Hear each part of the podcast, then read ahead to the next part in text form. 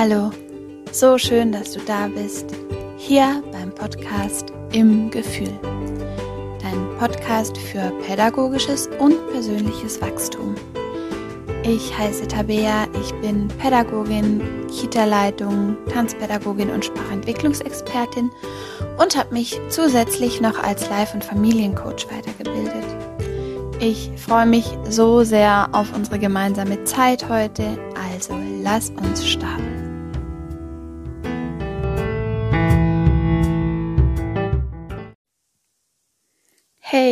So schön, dass du hier bist, heute an diesem Tag. Ich habe heute eine Folge mitgebracht, die uns, glaube ich, allen gut tun kann, weil es ein Thema ist, das wir wahrscheinlich alle kennen, die mit Kindern zu tun haben. Und zwar, was mache ich, wenn mein Kind körperlich übergriffig wird oder umgangssprachlich was mache ich, wenn mein Kind oder ein Kind im Kindergarten einem anderen Kind die Schippe über den Kopf zieht? Ähm, Frage, hast du das schon mal beobachtet? Durftest du so eine Situation schon mal begleiten? Wahrscheinlich ja. Weil es Teil von kindlichem Reifeprozess ist, auch diese Grenzen immer wieder zu überschreiten. Und ist es in Ordnung, ähm, wenn ein, ein, anderer Mensch Schaden nimmt, nee, ist es nicht in Ordnung. Braucht es da ähm, bewusste Erwachsene, die wissen, was da im Kind vorgeht, die einfühlsam sind, die reflektiert sind, die den weiten Blick haben. Ja, die braucht's. Und ist es völlig logisch, dass wir das alles können? Nee, klar nicht. Wir dürfen das genauso lernen. Und ich möchte dich heute ähm, dazu einladen, mal drauf zu schauen, was zeigt sich in so einer Situation und sind wir der denn wirklich hilflos ausgeliefert oder wie gibt es Möglichkeiten, diese Situation auch liebevoll und achtsam zu begleiten. Ich hoffe, du kannst ganz viel für dich mitnehmen. Ich wünsche dir viel Spaß. Also, schauen wir mal drauf. Ähm, Bauteppich, das eine Kind nimmt dem anderen Kind den Laster weg. Ähm, beim Frühstücken, das eine Kind nimmt dem anderen Kind den Lieblingsteller weg. Beim sich in einer Reihe aufstellen möchte ein Kind der Erste sein, aber das andere Kind möchte auch der Erste sein und schubst das andere Kind weg. Im Sandkasten am Nachmittag vielleicht eine Familie ist ähm, auf dem Spielplatz, das Kind sitzt im Sand, hat Sandelspielzeug, ein anderes fremdes Kind sogar kommt vielleicht, nimmt ähm, die Schaufel weg, zack, hat das andere Kind die Schippe auf dem Kopf. Du siehst, das lässt sich auf fast alle Situationen übertragen. Was wertvoll ist, ist zu verstehen, dass die Kinder nonstop Situationen begegnen, die sie, wie soll ich es nennen, die sie herausfordern. Heißt, im, im Ablauf von so einem Tag, sei es ähm, im Kindergarten, aber auch im familiären Umfeld, die Kinder leisten so Großes tagtäglich. Und oft verlieren wir da ein bisschen das Gefühl dafür, weil die Dinge für uns vielleicht schon total selbstverständlich geworden sind. Dass man achtsam mit einem anderen ist, dass man teilt, dass man liebevoll zum anderen ist oder diese, diese, ja, Grundregel, dass man keinen anderen Menschen verletzt. Das ist ja was, darum machen wir uns nicht tagtäglich Gedanken. Und wenn vielleicht dein Mann ähm, deine deine Lieblingstasse nimmt, dann entweder ist es für dich fein und du äh, schaffst es da mit deinen Gefühlen zurechtzukommen und nimmst dir einfach die Tasse daneben, oder du sprichst den freundlich, zumindest meistens freundlich an und sagst, hey, das ist meine Tasse, könntest du dir eine andere nehmen? Das ist bei uns überwiegend automatisiert, je nachdem, wie in welcher Verfassung wir natürlich auch emotional sind, können wir über unseren Tag meistens die Dinge für uns lösen. Bei Kindern ist es anders. Weil was ist der große Unterschied zwischen Kindern und Erwachsenen? Es ist einfach das Geschenk für uns Erwachsene, dass wir schon ganz viel in unserem Leben lernen durften, dass wir ganz viel üben durften, dass wir auch mal scheitern durften und daraus lernen konnten, dass wir einfach viel mehr Zeit hier in diesem menschlichen System haben durften und dass wir bei der, bei der erwachsenen Hirnreife, bei der emotionalen Reife, je nachdem natürlich, wie, wie ein Mensch individuell geprägt wurde, einfach auf andere Ressourcen zurückgreifen kann, wie ein Kind mit eins, zwei, drei oder sechs Jahren. Und das dürfen wir uns immer mal wieder auf den Schirm holen, weil das so einen Unterschied macht, wenn ich das präsent habe. Weil wir hauen eher selten unserem Gegenüber nochmal eins drüber, im besten Fall. Kinder machen das. Und für uns Erwachsene fühlt sich das immer total schlimm an. Ich denke, auch als Eltern ist es natürlich eine maximal unangenehme Situation, wenn das eigene Kind vielleicht ein fremdes Kind oder ein irgendein bekanntes Kind verletzt. Das ist für alle immer eine, eine super heikle Situation, weil es natürlich schon auch so ist, dass das mal auch heftiger werden kann, dass wirklich ein anderes Kind mal eine Beule abbekommt oder so. Ich kenne das auch aus dem Kindergarten, dass da manchmal Kinder einfach auch diese Kraftdosierung noch gar nicht haben. Heißt, es ist dann nicht ein liebevolles zur Seite schieben, sondern es ist dann halt ein Vollgas zur Seite geschubst. Ähm, und da ähm, braucht es natürlich Intervention, damit ähm, ja auch jedes, jedes Wohl geschützt ist. Und es geht natürlich nicht zu sagen, naja, das Kind weiß es nicht besser und es ist jetzt quasi halt so ein Nebenprodukt, dass es da halt Verletzte gibt. Ähm, und ich möchte gern mal in so eine Situation mit dir reingehen, um zu gucken, welche Möglichkeiten haben wir.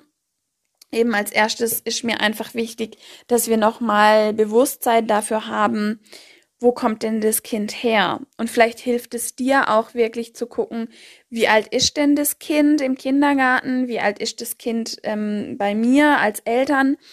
Ähm, und vielleicht hilft es dir auch vielleicht mal entwicklungspsychologisch dich mal kurz reinzulesen, was da einfach gerade dran ist. Ähm, da kann ich auch gerne noch mal ein paar Folgen dazu machen, ähm, dass du dir da so ein bisschen Hintergrundwissen holen kannst, weil das macht es viel, viel, viel einfacher und das Wissen entkoppelt das auch ein bisschen von diesem ersten Gefühl, das man ja hat im Sinne von, das Kind ist böse oder das Kind ist aggressiv. Das ist logisch, dass das wenn ein Kind quasi so übergriffig reagiert, dass das in uns erstmal solche Gefühle auslöst oder Unverständnis auslöst oder wenn du als Eltern da beschämt bist, wenn dein Kind da so Randale macht. Aber wenn du dann weißt, was da passiert, dann können wir unsere eigenen Gefühle auch besser auffangen und sie proaktiv fürs Kind nutzen und eben dann nicht in so eine Ablehnung oder in eine Wut gegenüber das Kind gehen, weil dann ist es super schwierig, das Kind in dem Moment in seiner Not zu begleiten. Heißt, Schritt Nummer eins, weiß darüber Bescheid, in welchem Entwicklungsstadium sich das Kind befindet und warum es gerade ähm, vielleicht diese Handlungsstrukturen an den Tag legt. Lass uns doch mal überlegen, was wäre eine Situation, wo das ähm, öfter mal zustande kommen kann, dass ähm, ein Kind das andere verletzt? Ich denke, was ein super, super Beispiel ist, ich weiß nicht, ob, ob du das auch kennst, ähm, ist immer, wenn es um Spielzeug geht. Da ist es dann egal, ob es im Sandkasten, in der Puppenecke um eine Puppe geht oder ähm, um die Lego-Klötzchen. Das kennen wir überall. Kannst ja mal schauen, wo sind deine Klassikersituationen, wo es dann ähm, mal ein bisschen spannend wird. Ähm, also, ähm, ich nehme jetzt mal einen Name, der, die, der Thomas und die Anna spielen auf dem Bauteppich und der Thomas hat verschiedene ähm, LKWs um sich rumstehen. Und die Anna kommt zu dieser Situation, ähm, hat vielleicht auch den Vorlauf gar nicht gesehen, war in einer anderen Situation, geht dahin und nimmt sich den ähm, nahegelegensten LKW. dann sieht es der Thomas, möchte das nicht und nimmt den anderen LKW und haut ihr auf die Schulter. Anna heult laut, du siehst es, egal ob als Erzieherin oder Eltern, und gehst in diese Situation. Was ich dir, bevor wir in die Strategien gehen, was ich dir mitgeben will, ich glaube, wir unterschätzen in unserem Alltag teilweise die Bedeutsamkeit von einem Spielzeug für ein Kind. Stell dir mal vor, du sitzt im Café, hast dein Geldbeutel oder deine Handtasche auf einem Stuhl neben dir und ein Fremder kommt und nimmt dir deinen Geldbeutel weg. Wir würden auch heftig reagieren. Ähm, jetzt kannst du sagen, ha ja, weil das ja auch total wichtig ist, mein Geldbeutel, da ist ja alles drin und wenn der weg ist, ist das eine Riesenkatastrophe. Vielleicht fühlt sich das für ein Kind genauso schlimm an, wie wenn uns was ganz Wichtiges weggenommen wird. Und vielleicht war dieser LKW für diesen Thomas gerade total wichtig. Vielleicht hat der den eine halbe Stunde hin und her geschoben und jetzt endlich einen Parkplatz gefunden und hat jetzt nur schnell was geholt, um den vielleicht noch hinten ähm, in, in die Ladefläche reinzulegen. Heißt, wenn wir anerkennen, wie wichtig das gerade für das Kind war, können wir auch vielleicht verstehen, warum die so impulsiv reagieren. Weil es hat Bedeutung für dieses Kind in dem Moment gehabt. Und wenn dir jemand den Geldbeutel wegnimmt und dann davonläuft, reagierst du da diplomatisch? Oder machst du auch ziemlich klar deutlich, dass hier gerade eine Notsituation ist? Vielleicht brüllst du dem hinterher, vielleicht rennst du dem hinterher, aber du bist wahrscheinlich auch nicht unbedingt äh, zu Kompromissen aufgelegt. Und ich finde, diese, diesen Gedankensprung mal zu machen, hilft so sehr zu verstehen, in welche Not manchmal Kinder durch so, ich nenne es mal Kleinigkeiten aus unseren Augen kommen. Und dann ähm, können wir auch das Verhalten dahinter erkennen. Und wenn wir dann ähm, so eine Situation haben, wo zwei Kinder offensichtlich in Konflikt kommen, im schlimmsten Fall eben doch auch auf körperlicher Ebene, dann ist es ja voll oft so, dass wir losstürmen, am besten noch Stopp schreien, da ähm, gleich mit einer Intention reingehen, die ordentlich ist. Also das äh, durfte ich auch schon ganz viel beobachten, dass wir da richtig heftig werden und ich kenne das auch von mir, dass ich manchmal das Bedürfnis habe, da jetzt intensiv einzuschreiten, wobei ich mittlerweile bemüht bin, eben und, und immer wieder probiert zu reflektieren, wie kann ich das jetzt ähm, am konstruktivsten begleiten. Und was ja passiert ist, wenn wir da losstürmen und vielleicht das Kind anbrüllen oder heftig in unserer Wortwahl werden, ist, dass das Kind ja wie in Schockstarre kommt das sind wir ja auch gewohnt. Also wir konditionieren die Kinder ja richtig gehend dahin, dass ähm, wenn irgendwas passiert, das nicht optimal war, dass wir sie dann zusammenpacken oder dass wir laut werden, dass wir heftig werden. Und was man weiß aus der Bildung, aus, aus Entwicklung, dass zum Beispiel so ein Schockzustand nicht zu einem Lernerfolg führt. Weil wir würden uns ja wünschen, im besten Fall, dass dieses Kind lernt, dass es seinen Konflikt anders lösen kann. Heißt, wir wünschen uns ja, dass es vielleicht ein, zweimal die Schippe drüber zieht oder den LKW nimmt, um drauf zu hauen oder die Hand. Und dass wir dann anschreiten, das Kind versteht, ah ja, das darf ich nicht und dann tut es nicht mehr. Aber wenn wir uns das jetzt mal genauer anschauen, dann funktioniert so Lernen nicht. Weil in Schock, in Angst, in Panik, in heftigen Gefühlen sind wir gar nicht in der Lage zu lernen und neue Inhalte zu, zu integrieren, weil unser, unser ganzes System uns ja Not signalisiert. Heißt, da, da kommen dann auch die Stresshormone und da wird nichts nachhaltig im Kind implementiert werden können, weil so Lernen nicht funktioniert. Heißt, wir dürfen uns auch quasi davon verabschieden, dass je intensiver, je heftiger unsere Reaktion ist, umso klarer kommt es beim Kind an. Heißt, je lauter ich brüll, umso besser ist der Lerneffekt. Davon können wir uns auch getrost verabschieden, weil das wird zumindest aus meiner Erfahrung nicht funktionieren. Und wenn das funktioniert, dann ist es sicher eine Angstkonditionierung und nicht ein nachhaltiger Lernprozess über Verständnis, über Mitfühlen, über Kooperation. Dann ist es so, ähm, dass man in so einer Situation dann natürlich zwei Kinder in Not hat. Das finde ich schon mal wichtig zu verstehen. Heißt, ähm, das Kind, das verletzt wurde, hat Schmerz vielleicht auch, ist vielleicht tatsächlich auch verletzt, je nachdem. Und das Kind, das draufgehauen hat, das ist in emotionaler Not und jetzt natürlich auch völlig irritiert. Heißt, man muss immer so ein bisschen zweigleisig arbeiten. Ich gucke natürlich schon immer, dass ähm, man zunächst die Gefahrensituation beendet. Weil es natürlich schon auch mal so ist, dass ein Kind, das in Rage ist, vielleicht auch noch ein zweites Mal draufhaut. Da muss man natürlich ein bisschen gucken. Heißt, vielleicht kann man die Kinder erstmal ein, mit ein bisschen Luft zueinander bringen, dass auf jeden Fall die Gefahr gebannt ist. Weil es soll ja nicht dahin gehen, dass das jetzt zu einer Prügelei ausartet. Heißt, erstmal für Sicherheit sorgen, dass nichts passieren kann.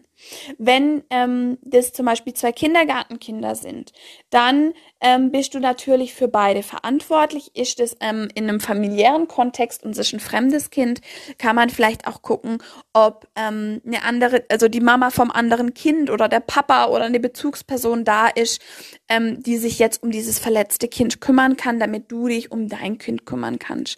Da finde ich dann auch immer so einen hilfreichen Satz, dann auch zu sagen, vielleicht zu der anderen Familie, vielleicht können Sie sich kurz um Ihr Kind kümmern, ich kümmere mich um mein Kind, vor allem dann weißt du, dass du das mit deinen Werten vertreten kannst, was du da klärst. Wenn da jemand anderes nochmal ähm, vielleicht sich einmischt, dann ist es vielleicht auch nicht unbedingt so, wie du das gerne hättest. Und dann kann man ja immer noch sagen, wir kommen gleich nochmal zu euch. Aber dass du erstmal die Situation entschärfst, eben guckst, dass es nicht zu einer Gefährdung kommt. Im Kindergarten musst du natürlich schauen, kannst du die Situation alleine handeln? Hast du vielleicht eine Kollegin, die dir zur Seite hüpfen kann und vielleicht auch ähm, sich um das verletzte Kind kümmern kann? Ein Kühlakku, weiß nicht, je nachdem, wie schlimm da die Verletzung ist. Ähm, dann möchte ich mit dir auch nochmal so, ein, so einen Unterschied machen ähm, beim Festhalten von Kindern. Das ist ja ein super, super schwieriges Thema, weil mh, mm, das natürlich massiv auch in, in den Schutzraum von einem Kind eingreift, wenn du ähm, körperlich aktiv wirst. Ähm, ich möchte das unterscheiden in grob festhalten oder halt geben, weil das hat eine völlig andere Intention. Festhalten ist adultistisch, ist vielleicht ein Stück auch, ich bin die Stärkere, ich habe die Macht über dich und ich, ich ähm, schränke dich ein und Halt geben, Schutz geben hat vielleicht auch was Tröstliches, was ich bin für dich da und ich halte mit dir diesen Moment, bis es dir wieder besser geht und ich lasse dich in deinem Schmerz nicht alleine. Und ähm, dann finde ich, wenn du dann beim Kind bist, ähm, gehen wir jetzt einfach davon aus, das andere Kind, das verletzt wurde, ähm, ist gerade versorgt. Dann finde ich es oft schwierig, wenn man dann sagt, warum hast du das gemacht? Das ist so eine rhetorische Frage, die das Kind vielleicht beantworten kann, wenn schon, sage ich mal, der Stress so weit abgesunken ist, dass das Kind wieder rational denken kann. Es kann aber auch einfach sein, dass nichts kommt, weil ähm, das Kind schafft vielleicht zu beschreiben, ja, der hat mir den LKW weggenommen, aber ähm, ob das schon so tief in Reflexion kommt, um da seine Gefühle benennen zu können, wahrscheinlich nicht, weil hätte es diese Reflexionsleistung erbringen können, wäre die Situation ja gar nicht entstanden. Heißt, frag nicht unbedingt nach was, wo du weißt, dass dein Kind keine Antwort drauf hat. Ähm, vielleicht konnte sich dein Kind in dem Moment auch einfach gar nicht anders ausdrücken. Gerade Kinder bis drei, denen fehlt es ja oft auch an sprachlichen Kompetenzen, um einem anderen Kind wirklich gut zu vermitteln, dass es das Spielzeug gerade gebraucht hat. Heißt, bis drei haben die da Mühe und müssen sich manchmal eben auch handgreiflich da zu Wort melden, weil sie quasi eben die verbalen Möglichkeiten noch gar nicht haben. Und ähm, da ist auch gut zu gucken, ähm, wie ging es denn diesem Kind? War das völlig überreizt vielleicht in dem Moment? Hat schon einen aufregenden Morgen hinter sich gehabt und hat gerade gar nicht die Ressourcen gehabt, auf diese Situation konstruktiv zu reagieren, sondern konnte da nur noch quasi dem Impuls von, nee, das ist meins und ich hole mir das jetzt zurück und koste es, was es wolle.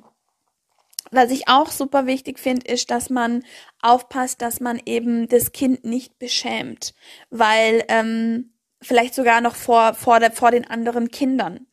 Immer haust du drauf und warum warum ähm, hast du das jetzt schon wieder gemacht? Und jetzt reicht's mir aber und du kommst jetzt mit und ab in die stille Ecke am besten.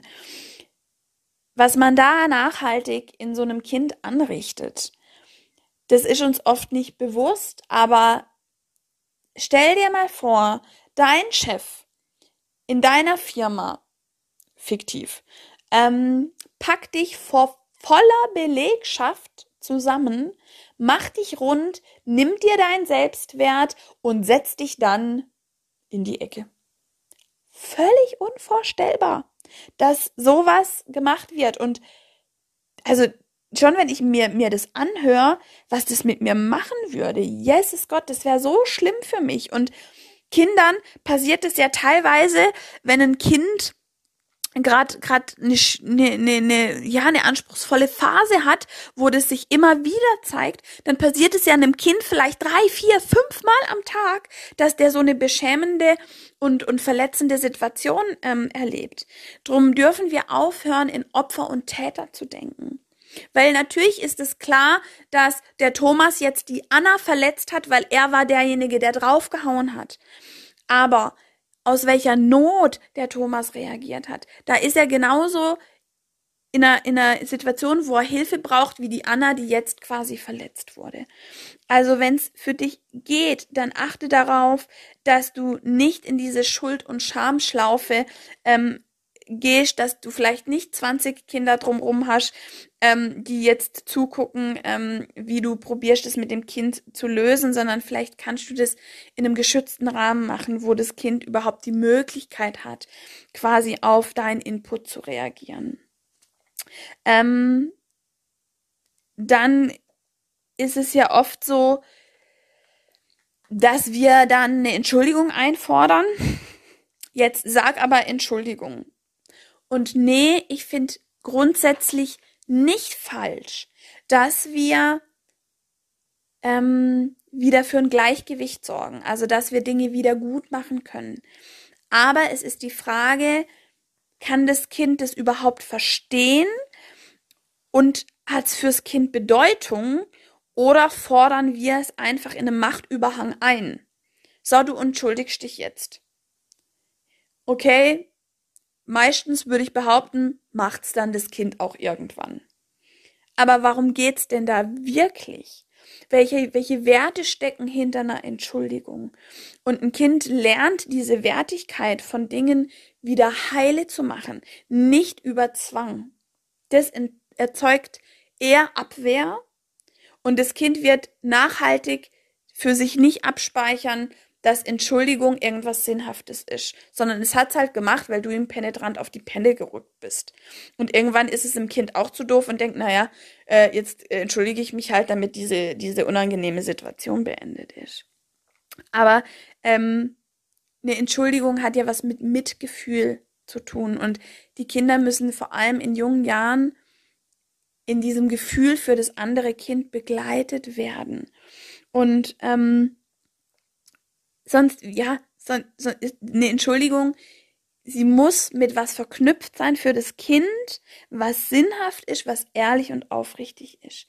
Und manchmal mache ich es dann so, ähm, wenn ich, wenn ich, wenn ich merke, das Kind lässt sich tatsächlich gerade ein und es hat auch die Ressource, ähm, gerade eine neue Erfahrung vielleicht auch machen zu können, dann nehme ich das Kind auch in Eigenverantwortung. Weil ich finde, das ist das, was Kinder, was Menschen lernen dürfen, für ihr Verhalten Verantwortung zu übernehmen. Wenn alle Menschen hier auf Erden lernen würden, für sich, ihre Taten, ihre Worte Verantwortung zu übernehmen, dann hätten wir hier einen guten Packen an Probleme nicht, weil hier lauter Menschen durch die Gegend schlurpen, die leider nicht lernen durften, dass sie Verantwortung haben für sich und ihre Handlungen. Und wenn das Kind in der Lage ist, diesen, diesen Schritt gerade zu gehen, wenn wir davor geguckt haben, was, was hast du denn gefühlt? Und da hilft es dem Kind, wenn du Gefühlsübersetzer bist. Und da ähm, mache ich auch noch mal Folgen dazu zum aktiv zuhören. Da ähm, gibt's super Tools aus der gewaltfreien Kommunikation, aus dem aktiv zuhören, die dir helfen, die Gefühle von den Kindern zu verbalisieren, sie für das Kind verständlich zu machen, was da gerade ablief. Und du kannst zu dem Kind sagen, hey, ich habe gerade gesehen, du warst ganz, ganz arg wütend, weil die Anna dir das weggenommen hat. Und du warst so traurig und so enttäuscht, dass du den LKW genommen hast und ihr auf die Schulter geschlagen hast. Und dann kannst du mal gucken, was das Kind darauf antwortet. Vielleicht sagt ja, weil ich habe das gerade dahingestellt und ich habe nur schnell was geholt und die darf mir das nicht wegnehmen, weil das war meins. Und du kannst zum Beispiel auch beim aktiv zuhören, gibt's auch die Statements, wo du ganz klar eine Aussage triffst, du bist wütend. Punkt.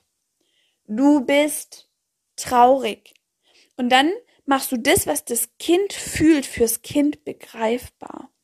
Und wenn du dann einen guten Moment erreicht, dann hat das, Gefühl, das Kind das Gefühl, dass du es verstehst.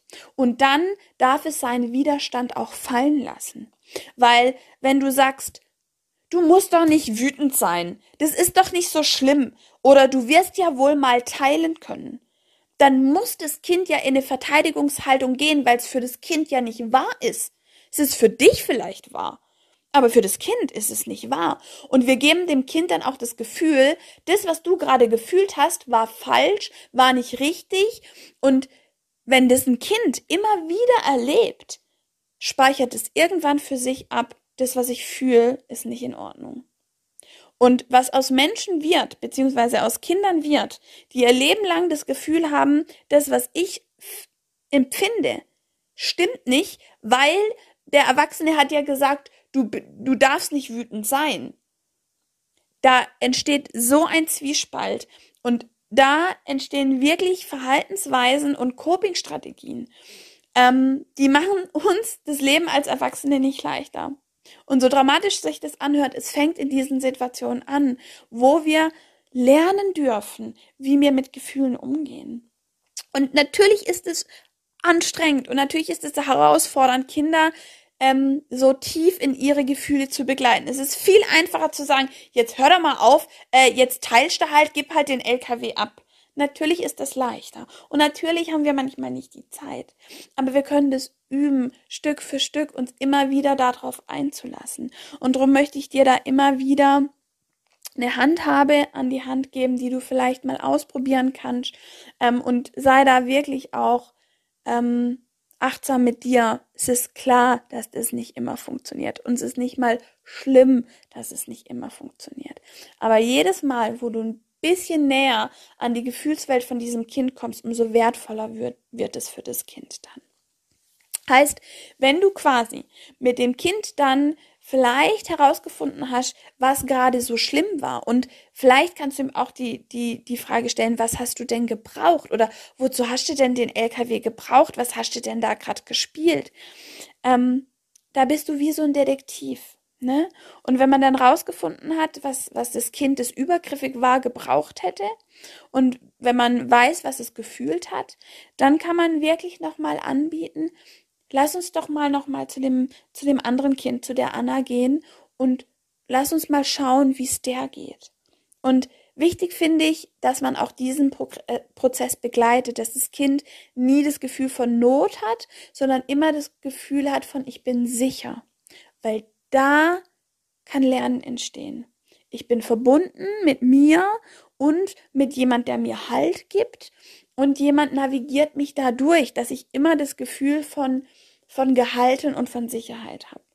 Und dann habe ich manchmal sogar wirklich die Situation, dass das Kind selber bei dem anderen Kind nachfragt, weil eben ähm, die Tür für Mitgefühl geöffnet ist und dann sagt, hey, wie, wie geht's dir denn?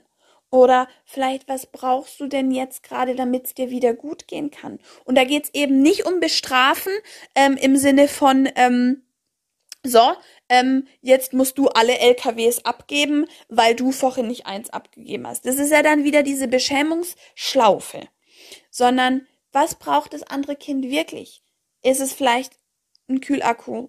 Einmal über den Arm streicheln, ein liebes Wort, ein gemeinsames neues Spiel suchen, äh, zu gucken, wo, wo könnt ihr jetzt spielen oder manchmal kommen da auch so wunderschöne Ideen von den Kindern. Also lass da Raum für, für, die, für die eigenständigen Ideen der Kinder.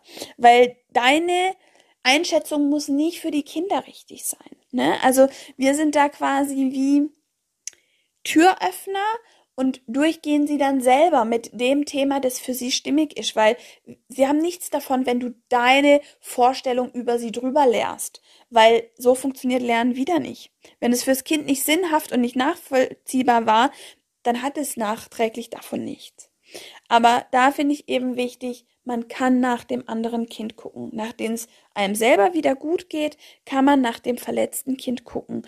Und auch wie wertvoll für das verletzte Kind zu äußern, das war schlimm für mich und du hast mir wehgetan und ich möchte das nicht. Auch die Kinder darin zu unterstützen, Gefühle verbal auszudrücken, Grenzen auszudrücken, zu sagen, das war für mich nicht in Ordnung. Also das ist für beide Parteien super wertvoll. Und je geschulter und bewusster Kinder da begleitet werden, und das ist leider in der Wiederholung, heißt, nur weil du das einmal gemacht hast, ist die Wahrscheinlichkeit, dass es dann äh, die nächsten 300 Mal nicht mehr passiert. So funktioniert es nicht. Aber es ist wertvoll. Es ist als Ressource in ihrem Rucksack.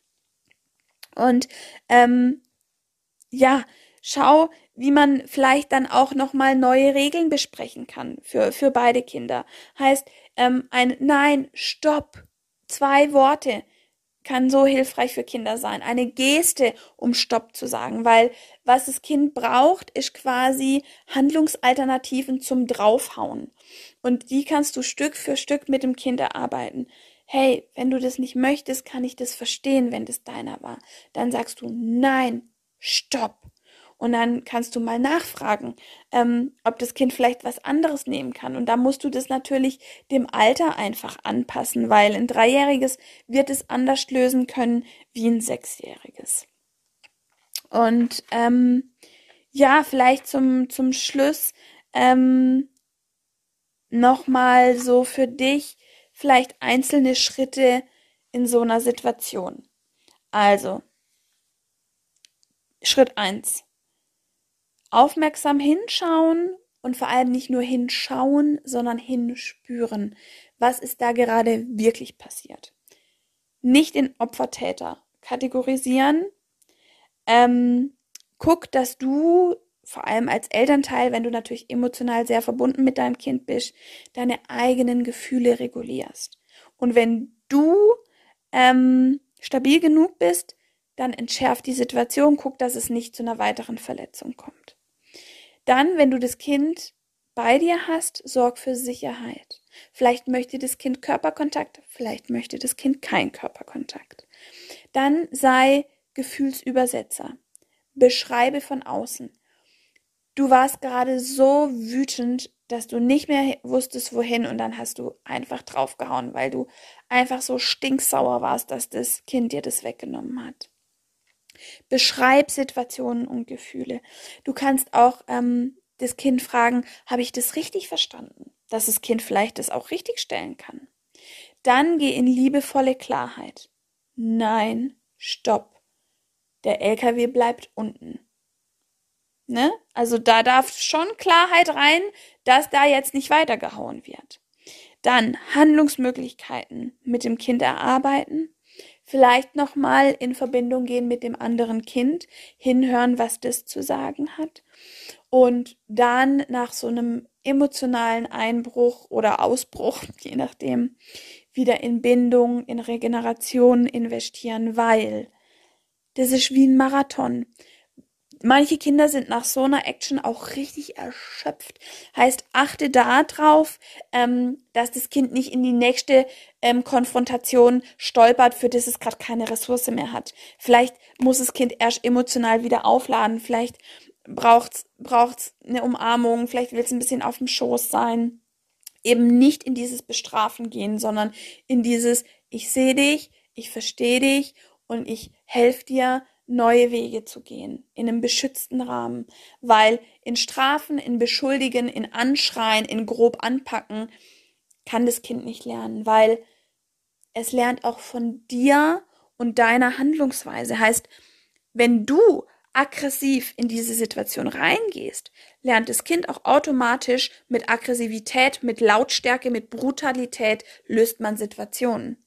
Aber wenn du mit Mitgefühl, mit Rücksicht, mit Empathie, aber auch mit liebevoller Führung und Klarheit in Situationen gehst, dann wird das Kind das auch für sich irgendwann übernehmen können. Weil du bist der Spiegel, in den sie gucken. Und wie wertvoll ist es, wenn sie da Erwachsene in Klarheit, in Mitgefühl erleben können. Drum, du bist gleichzeitig auch immer Vorbild. Willst du, dass dein Kind oder das Kindergartenkind ähm, empathisch, rücksichtsvoll ist, fang bei dir an und sei du es als Leuchtturm. Hey, ich hoffe, du konntest da jetzt das ein oder andere mitnehmen. Das ist sicherlich ein Thema, das wird uns immer wieder begleiten, weil das ist, ja, das sind sicher mit super herausfordernde Momente für, für Pädagogen, für Eltern, für Familien. Aber wenn wir da nicht mehr so in diese Schockstarre gehen, sondern auch für uns klar haben, wie gehe ich vor und was funktioniert, dann verlieren die ein bisschen an Schrecken. Und ich hoffe, du konntest da was mitnehmen, dass es dich begleitet. Viel Spaß beim Integrieren. Deine Tabea.